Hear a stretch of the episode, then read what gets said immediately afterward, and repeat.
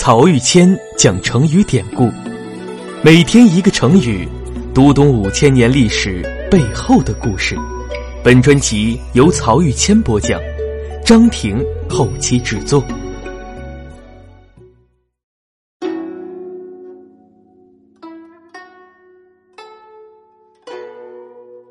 这一讲我们分享的成语是“前功尽弃”。在《战国策》中，苏厉对白起讲的养由基百发百中的故事里，其实还引出了另一个成语，就是“前功尽弃”。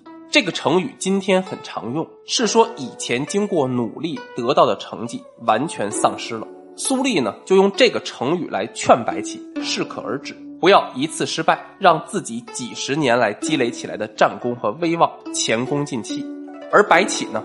就在长平之战的两年之后，果然是前功尽弃，不但四十年来积累的战功成就被通通抹杀，甚至身家性命也无法保全。而他的失败，不是在战场之上，而是在朝堂之内。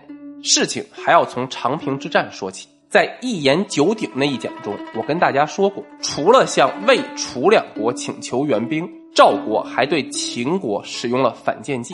这时，苏秦的另一个弟弟苏代登场了。他受赵王和平原君的委托，西行入秦，见到了正掌握秦国政权的丞相范睢。见面之后，苏代就问范睢：“武安君白起已经打败了马服君赵奢的儿子赵括了吧？”范睢说：“对啊。”苏代又问：“那现在秦国准备包围邯郸，灭亡赵国喽？”范睢说：“没错。”这时，苏代就对范睢说：“如果赵国灭亡，那秦王就要统一天下了。到那个时候，武安君白起就是秦国的第一功臣。你看，白起为秦国攻取了七十几座城池，向南占领了楚国的燕郢汉中之地。如果再灭亡赵国的话，秦王就一定会任命白起为丞相。那您能郁郁屈居于他之下吗？到那时。”恐怕就由不得您了吧。再说了，您看秦国攻打韩国的上党地区，上党势穷力竭，宁愿归附赵国，也不愿投降秦国。可见列国人民和秦国离心离德。现在就算灭亡了赵国，赵国的土地和民众也不一定就能落到秦国手中。赵国北方的城池会归附燕国，东方的归附齐国。南方的归附韩国和魏国，秦国又能得到什么呢？所以依我看，为今之计，不如趁赵国君臣恐惧，迫使他们割地求和，既可以不让其他诸侯坐收渔翁之利，也可以打击白起日益扩张的势力。范睢一听，此言有理啊！他知道苏代说赵国灭亡以后，秦国得不到好处的那些话，纯粹是强词夺理。逻辑可以这么推导，而事实根本不成立。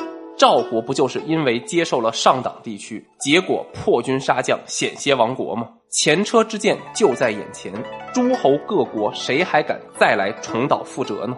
但不让白起的势力做大这一点，却刺中了范睢最敏感的神经。我们如果检索历史啊，可以发现白起发迹的年代。也正是魏冉被任命为秦国丞相之时，而白起一路走来攻城夺地，屡建战功，也正是在魏冉和宣太后执政下的秦国。而范睢和秦王的君臣之遇，以及后来的一步登天，就在于用主弱臣强的潜在危险，离间了秦昭襄王和舅舅魏冉的关系。如果我们进行合理推测的话，白起是已经失势的。魏冉一派的得力干将，他们的对立面当然就是范睢。魏冉下台以后，白起因为实在太能打仗，军队离不开他，所以能继续握有军权。如果真让白起攻下赵国，立下不世之功，那白起还就真有可能取代他范睢的丞相地位。到时候军权政权全在人家手里。魏冉一派如果来一次政治反扑，范睢。可能就死无葬身之地了，而这个是范睢无论如何都必须全力防范的。于是啊，范睢就找机会对秦昭襄王说：“现在秦军已经疲惫，成为强弩之末，再打下去对我们将士也不利了。一旦失败，必然遭到诸侯的围攻。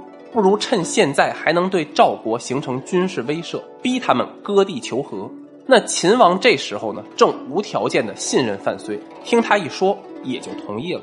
白起呢，眼看大功告成，却没想到后院起火，再加上信陵君率领的魏国精兵已经开到前线，他也就只能默默撤军了。不过从此，白起和范睢的冲突也就表面化了。等到过了一年，秦昭襄王又想起攻打赵国的事情来，就再次任命白起为将。结果对上次撤兵耿耿于怀的白起和秦王就较上了劲。他声称自己患病在家无法出战，生生回绝了秦王的命令。无奈之下呀，秦王只能先后任命王陵和王和领兵出征。但这两个人怎么能跟白起相比呢？在战场上也不是信陵君的对手。结果就是邯郸久攻不下，秦军还在诸侯的夹击下一再损兵折将。秦昭襄王实在没有办法了。就通过范睢来请白起出山，那别人还好说，看到范睢，白起就更加不肯合作了。不但不肯合作，白起还在私下里幸灾乐祸，说秦王不听我的话，你看军队现在怎么样了呢？那这一下，秦昭襄王就被激怒了，于是给白起下了最后通牒，让他马上前往军中复职。可能是几十年的胜利啊，让白起太过自信了。面对秦王的最后通牒，他干脆称自己病势沉重，对任命呢不理不睬。本来秦昭襄王对白起跟魏冉的过往也是心存疑虑的，那现在白起的失控，让他也意识到了问题的严重，于是痛下决心，免除了白起的一切官职和爵位，让他重新变成普通一兵，然后就把白起赶出了咸阳。但当白起离开咸阳的时候，秦昭襄王发现自己下错了一步棋。白起这样的战神一旦离开秦国，那到任何一个诸侯国都有可能被委以重任，反过来成为秦国的心腹大患。于是呢，他就在范睢的支持下，派出使者在咸阳城外一个叫杜游的地方追上白起，让他自杀。而一代战神白起也就这样以普通一兵的身份。自我了断了性命。临死前呀，白起叹息说：“我用诈术坑杀了四十多万赵国降兵，这是上天给我的报应啊！”而纵观白起一生，我们发现这个人军事天赋超人，而政治智慧短缺。其实呢，这也是古今许多名将共同的命运。至于像唐代郭子仪那样军事政治都很过硬、智商情商双高的将领，其实是不多见的。那消灭了政治对手之后的范睢，结局又会如何呢？请听下一讲，不翼而飞。